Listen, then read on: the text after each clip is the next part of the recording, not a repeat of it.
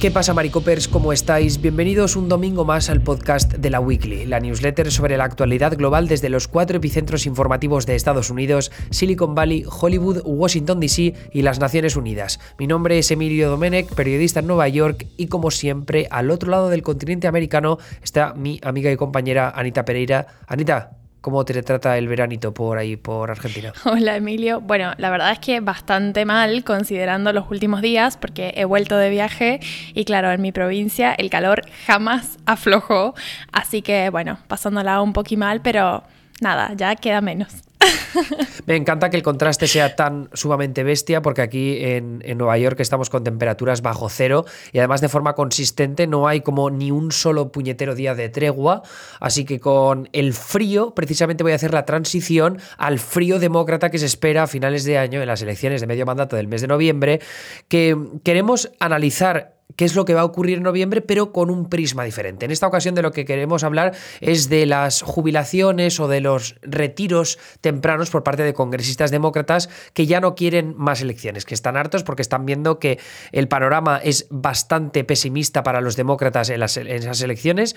Eh, se espera, o al menos la mayoría de analistas concluyen que es lo que va a ocurrir en noviembre, que es que los republicanos van a recuperar el control de la Cámara de Representantes. Está la Cámara de Representantes, está luego el Senado. Sabemos que los demócratas tienen mayoría en ambas cámaras, aunque mayorías muy breves. Eh, los republicanos solo necesitan ganar cinco escaños en la Cámara de Representantes para recuperar el control. En el Senado solo necesitan arrebatarle uno a los demócratas para conseguir ese control de la Cámara Alta. Así que lo que puede ocurrir es que a partir del mes de enero de 2023, pues Joe Biden en la segunda mitad de su primer mandato, eh, ya, sabremos, ya veremos en el futuro si se presenta la reelección o no, pues va a tener eh, bastantes más impedimentos para pasar sus proyectos legislativos, básicamente porque sin una mayoría demócrata a lo que se va a enfrentar es a un obstruccionismo tremendo. Entonces lo que tenemos ahora es, eh, es este, estos nombres de congresistas demócratas que, como digo, se están retirando de la carrera pues por distintos contextos, ¿no? Pero eh, yo creo que el más importante es el político, el que tiene que ver con qué es lo que pasa en unas elecciones de medio mandato cuando hay un partido como los demócratas en la Casa Blanca. Y Anita, yo creo que tanto 2018 como incluso si nos vamos a los 90 con Clinton o a 2010 con Barack Obama, vemos ejemplos que eh, dan pretexto a este tipo de decisiones. Claro, en realidad siempre hablamos de cómo las elecciones de medio mandato suelen jugar un poco en contra del partido que está en la Casa Blanca. Y esto no es solamente un decir, sino que año tras año un poco se va comprobando porque hay varios ejemplos en la historia reciente y un poco más antigua de Estados Unidos en la que esto pasa, digamos, en las elecciones. A mitad de un mandato presidencial suele ser el partido opositor el que sale mejor parado y esto por ahí tiene que ver con el índice de aprobación que tiene el presidente en ese momento, cuáles son, bueno, otros factores que han jugado, en este caso la pandemia creo que es clave para analizar el desempeño de Biden en su presidencia y, digamos, la opinión pública en base a eso, porque es algo que ha influido 100%. Entonces, eh, bueno, tenemos distintos ejemplos, la ola azul de 2018, todo, eh, la revolución de los suburbs, eh, como le decís vos y como analizamos tanto sobre esa época. Y bueno, otros ejemplos para atrás, como bien puede ser en 1994 que fue el segundo año de Bill Clinton en la Casa Blanca, donde los republicanos les arrebataron 54 escaños, una barbaridad, pero luego en 2010 eh, lo, vimos de nuevo, fue el segundo año de, Obama en la Casa Blanca y los republicanos todavía más allá les arrebataron 64 escaños, que es, eh, bueno, un, creo que la mayor cantidad eh, de, escaños ganados así por el partido opositor desde... Un, un, buen tiempo atrás, ¿no? Pero creo que las predicciones para esta elección de medio mandato no son tan abruptas, digamos, no, no creo que no, no se está esperando una victoria tan arrasante por parte de los republicanos, pero sí es una realidad de que los demócratas tienen un montón de factores en contra y bueno, justamente la, la idea de la newsletter de ahora era analizar como todos los demócratas que se bajan del barco antes de que se estrelle, ¿no? Es como, bueno, se ve por ahí venir que la situación no va a ser muy favorable, entonces muchos de los candidatos que tienen particularmente complicada la reelección están decidiendo apostar por otra cosa. Que también tenemos que tener en cuenta que las mayorías que tenían los demócratas en las cámaras, tanto en el 94 como en el 2010, eran bastante más amplias que las que tienen, la que tienen ahora. Como decía antes, los republicanos solo necesitan eh, ganar cinco escaños, arrebatarles cinco escaños a los demócratas. Entonces, por eso el margen de, victoria que tienen para conquistar pues 30, 40, 50 escaños, como ocurrió en esas dos ocasiones previas que mencionabas, esa oportunidad es, es bastante menor. O sea, tendrían que ganar de forma muy bestia a nivel nacional para conquistar esa clase de escaños eh, que, cualquier otro tipo de elecciones serían más favorables para los demócratas, ¿no? Y estoy hablando de escaños que Biden pudo ganar por 10, 14 o 18 puntos porcentuales. Entonces, eh, lo que está pasando es lo que dices tú, ¿no? Ese, clima más desfavorable para los demócratas que empieza con la popularidad del presidente actual. O sea, al final los votantes lo que hacen es votar en respuesta a cómo se sienten con el partido que está en el gobierno, y en este caso un partido con trifecta, que significa que el Partido Demócrata tiene el poder, el control de la Casa Blanca, de la Cámara de Representantes y del Senado. Entonces, si las cosas no funcionan, evidentemente los votantes mm, votan en respuesta. Y no tanto que, de repente hay muchos votantes demócratas que votan en contra de los demócratas, o sea, votan a favor de los republicanos, sino especialmente porque eh, y sobre todo yo creo que después de, de, la cantidad de nuevos votantes demócratas que tiene el partido, y esto lo vimos con el, el 80, creo fueron 83 millones de personas que votaron por Biden, jamás había votado tanta gente por un partido en una victoria, pero que yo creo que es más la desmotivación por parte de ese electorado. ¿no? Es, es mucha gente decepcionada con la presidencia de Biden que no se presenta a las urnas. Y sin embargo, los republicanos ya han demostrado a lo largo de los años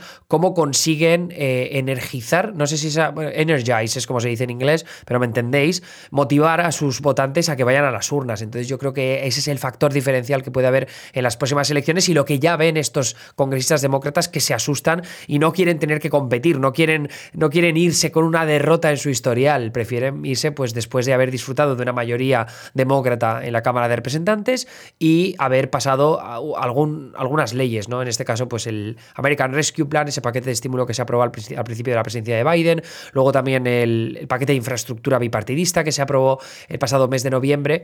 Entonces, estas 28 despedidas demócratas, que son las que estamos analizando hoy, tienen que ver un poco con ese clima, como digo, desfavorable, sobre todo porque Biden es un presidente muy impopular y de hecho su popularidad está perdiendo todavía más puntos en los últimos días. Ahora con la crisis política en, Ucrania, pues parece que todavía podría ser peor después de que ya recordemos que lo que pasó con Afganistán fue parte de lo que dinamitó su popularidad, ¿no? Lo que, lo que hizo que descendiera de forma más rápida, aunque es verdad que la variante Delta también jugó un papel. Ahora con Omicron más dificultades, la inflación que sigue disparada y que no parece que vaya a minorar, pues yo creo que son todos factores que al final juegan en contra de los demócratas y por eso eh, las jubilaciones anticipadas o los retiros. Y, luego también influye, Anita, el asunto del rediseño distrital, que es algo de lo que hemos hablado mucho aquí con el gerrymandering y demás. ¿Qué, es lo que ha pasado exactamente para que haya congresistas que basen su decisión en ese rediseño distrital? En su momento hablamos de cómo importa mucho a nivel de estado eh, qué organismo está a cargo del rediseño distrital. Entonces, tenemos estados en los que, por ejemplo, está a cargo de comisiones independientes y, bueno, estas comisiones juegan un papel un poco estabilizador ¿no? de los intereses demócratas y republicanos a la hora de trazar los límites, pero tenemos estados, y de hecho, si no me equivoco, son la mayoría, donde estos mapas los traza la legislatura. Entonces, el partido que tiene mayoría en esa legislatura estatal es el partido que decide cómo se van a tratar, eh, cómo se van a trazar los límites y, bueno, que en definitiva buscan que esos límites dentro de todo los beneficien. ¿Qué es lo que los republicanos han hecho bastante eficientemente el último tiempo? Y por eso hemos visto cómo han mantenido sus puestos en, eh, digamos, lo, que son los estados más de tendencia republicana y bueno, estamos viendo ahora cómo se produce una nueva edición de este rediseño distrital. Algunos estados han ganado asientos, otros han perdido, pero en el juego de volver a trazar los límites, lógicamente las legislaturas eh, partidistas que tienen a su cargo esa función están buscando que los mapas beneficien al, partido en el poder. Entonces, el, resultado, la consecuencia de esto es que muchos eh, contendientes, muchos representantes han visto cómo el distrito que representan ha, subido, ha tenido ciertos cambios y esos cambios no necesariamente los benefician. Por ejemplo, cuando hablamos de algunos representantes demócratas que han visto cómo la legislatura republicana ha terminado optando por mapas. Igual, de todas formas, los mapas no están 100% eh, aprobados todos. Estamos como todavía en esa etapa en la que, bueno, se presenta un mapa que a lo mejor tiene mucho gerrymandering encima, se denuncia, lo termina decidiendo la Corte Estatal y todo ese proceso, pero en general la tendencia es que si la legislatura es republicana y tiene esa función designada, los mapas van a reflejar eso. Entonces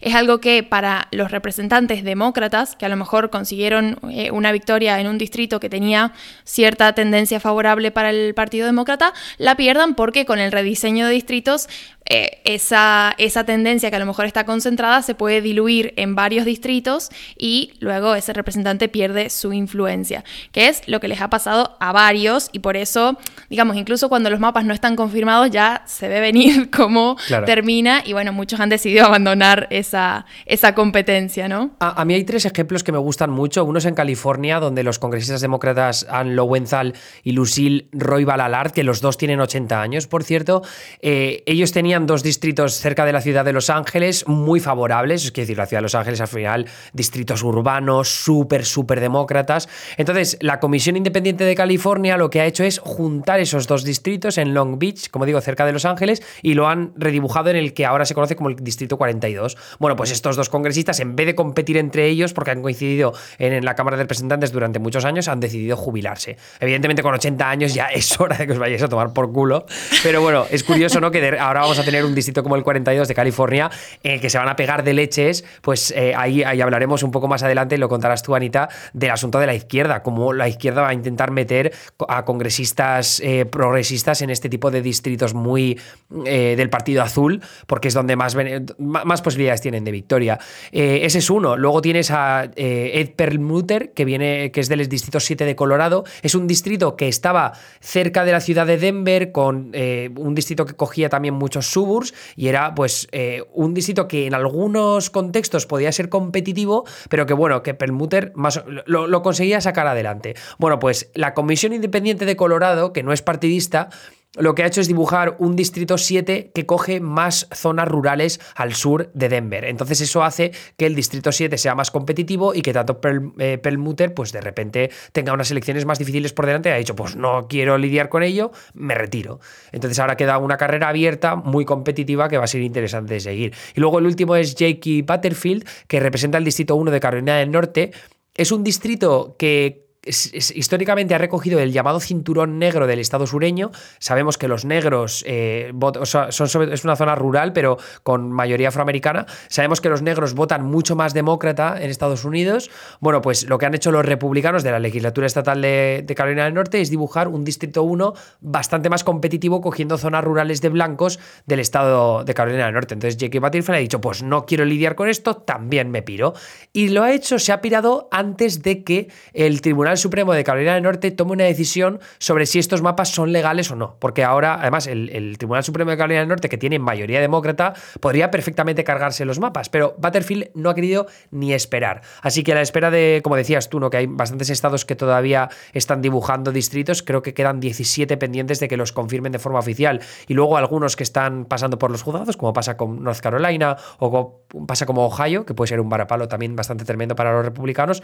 Pues bueno, esto es lo que ha pasado con candidatos. Y luego también hay ejemplos, Anita, de, gente que directamente eh, quiere optar a oficinas más ambiciosas. Claro, que esto en realidad es algo que suele pasar, digamos. Eh, el hecho de que se liberen vacantes, por ejemplo, en la Cámara Alta o en algunas gubernaturas estatales, de repente para personas que a lo mejor han ejercido como representantes durante cierto tiempo o demás, puede resultar mucho más interesante la posibilidad de ganar ese puesto. Entonces, es como se retiran, pero en realidad lo que están haciendo es un, cambio de funciones, ¿no? Porque pretenden pasar de formar parte de la Cámara Baja a formar parte de la Cámara Alta como senadores o de la gubernatura estatal. Y ahí tenemos cuatro ejemplos. Creo que los más destacables son los que los de los representantes que van a por el Senado, porque ya hemos hablado de que el Senado es un órgano muy frágil, ¿no? Con esa mayoría ahí apenas conquistada por la vicepresidenta, que es Kamala Harris.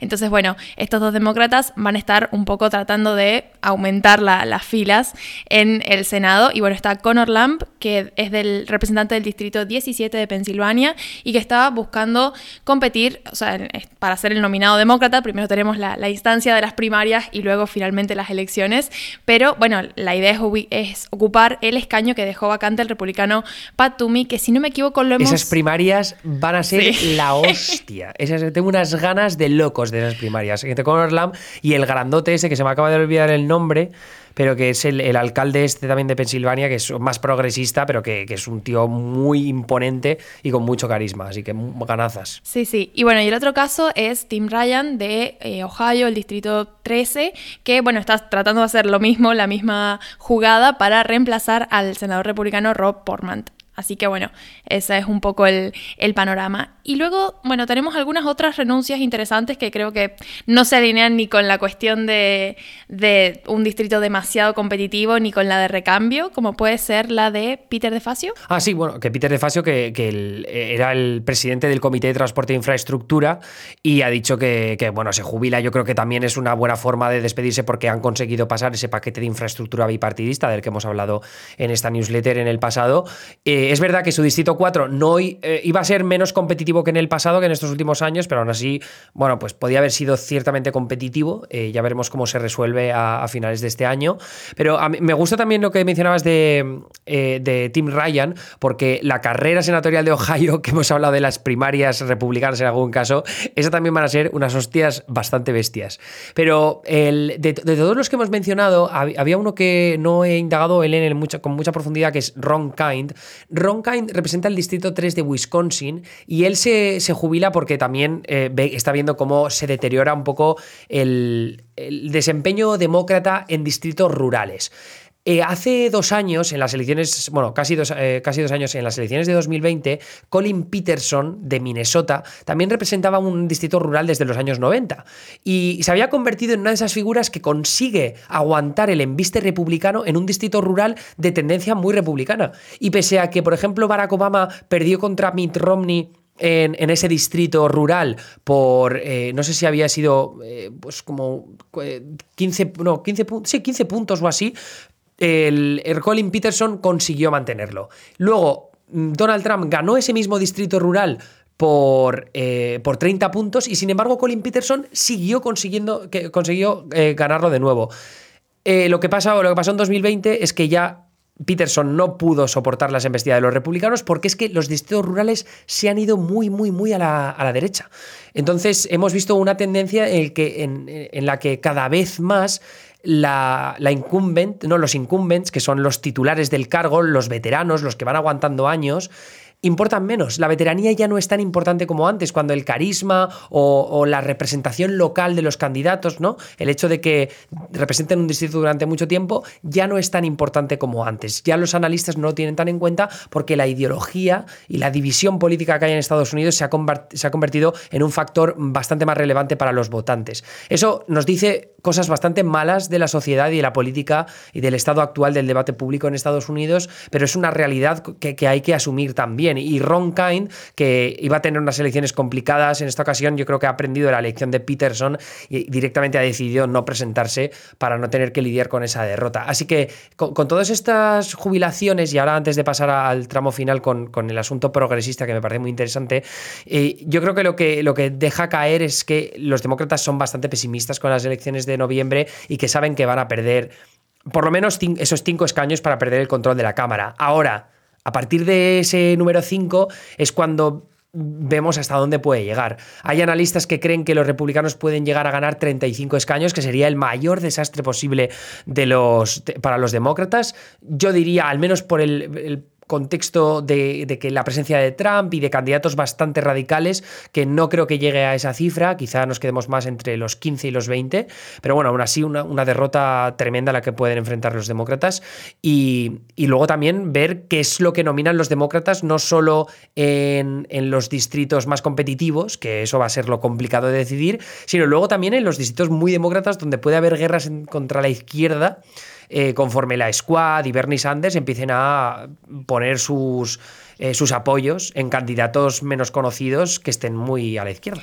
Claro, sí, de hecho, en, los distritos de mayor tendencia demócrata es cuando los progresistas tienen una mayor oportunidad porque ya hemos hablado de cómo los distritos que son altamente competitivos en general demandan candidatos más moderados de ambos frentes, pero mientras más moderado el candidato más oportunidades tiene de captar el voto opositor y más chances tiene de ganar la elección. Entonces esta lucha entre la facción más progresista, más, más de izquierda del Partido Demócrata y el establishment, la parte más moderada, la vamos a estar viendo sobre todo en los distritos que tienen como base, eh, como piso, digamos, un, caudal de votantes demócratas lo suficientemente holgado como para que se permitan estas batallas, ¿no? Pero se van a estar dando porque de hecho, eh, conforme el caucus progresista gana fuerza en la Cámara y fuerza que no tiene que ver tanto como una cuestión de números, pese a que obviamente van a estar buscando aumentar números, sino a nivel de influencia, de política, de propuestas que tienen que ver con proyectos y que si esos proyectos se consolidan luego, bueno, les da cierta como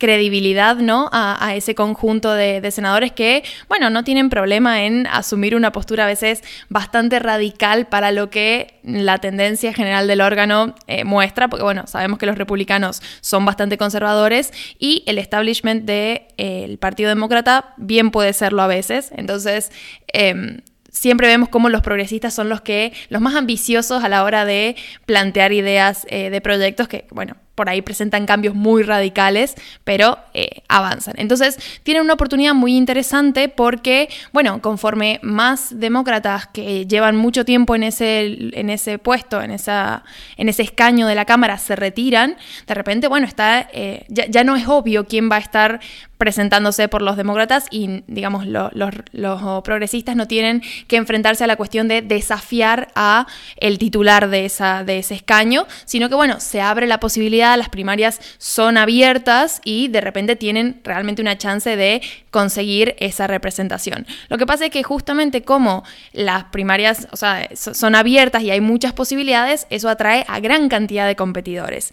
Y ahí es cuando vemos cómo eh, empieza a, funcionar el mecanismo del establishment y cómo el propio sector más moderado del partido usualmente eh, invierte dinero y campaña y demás en ubicar a un candidato más de corte moderado.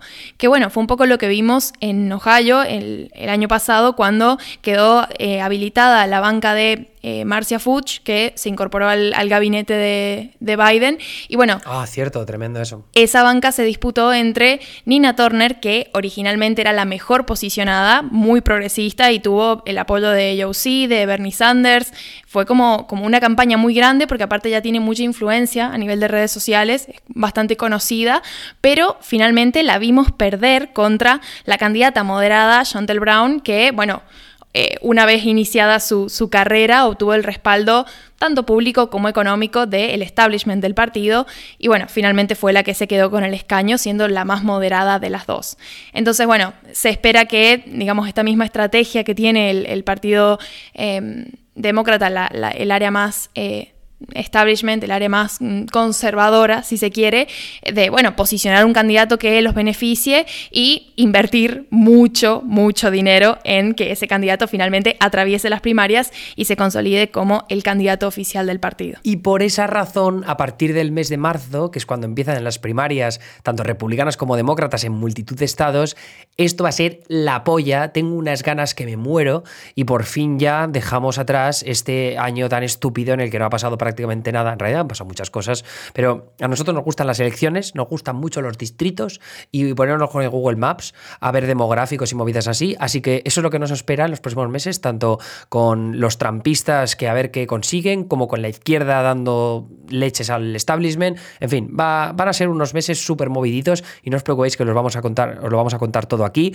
Eh, cuando hablemos de carreras como muy concretas, eh, vamos a hacer una de las newsletters que vamos a enviar cada semana, va a ser específicamente sobre elecciones. Entonces, eso será en la newsletter premium, así que si queréis ser suscriptores, ya sabéis que lo podéis hacer a través de www.laweekly.com y son por 5 euros al mes, que aparte os da acceso a nuestra comunidad de Discord y os da ahora lo que son eh, cuatro newsletters a la semana. Una los martes, una los miércoles, una los jueves y una los viernes, que hemos, es, una nueva que hemos estrenado ahora, que hacemos dos titulares muy rápidos y luego un cóctel de enlaces por si queréis ampliar lecturas de actualidad y de cosas curiosas a lo largo del fin de semana.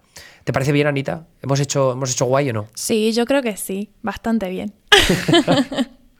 Eh, aparte que se viene, importante, nota importante, se viene un año electoral, pero no solamente en Estados Unidos, sino que además Oh, tenemos cierto. elecciones en lugares muy interesantes del globo. Así que bueno, también vamos a, en la medida de lo posible, hacer cobertura de eso. Y bueno, pinta, pinta muy entretenido, la verdad. Francia, Colombia, Brasil, Brasil. Filipinas. Uf, espectacular. Es que me estoy poniendo, me, me estoy emocionando de pensarlo, ¿eh? Increíble. Pues eso que queda. Anita, eh, muchísimas gracias una semana más y te escuchamos a ti mañana lunes. Así, es. que hasta entonces. Hasta entonces. Adiós. Adiós.